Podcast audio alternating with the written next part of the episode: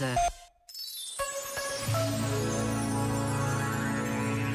A vida e a experiência transformam-nos, e é tanto que aprendemos, é tanto que descobrimos de novo com o passar dos anos, que até a visão que temos do mundo se altera.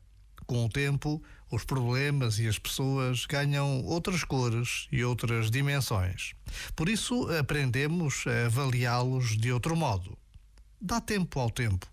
Não desesperes de ter uma boa relação com os teus filhos, de te sentires estimada e preciosa para eles.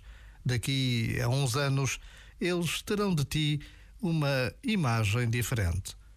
Já agora, vale a pena pensar nisto. Este momento está disponível em podcast no site e na app.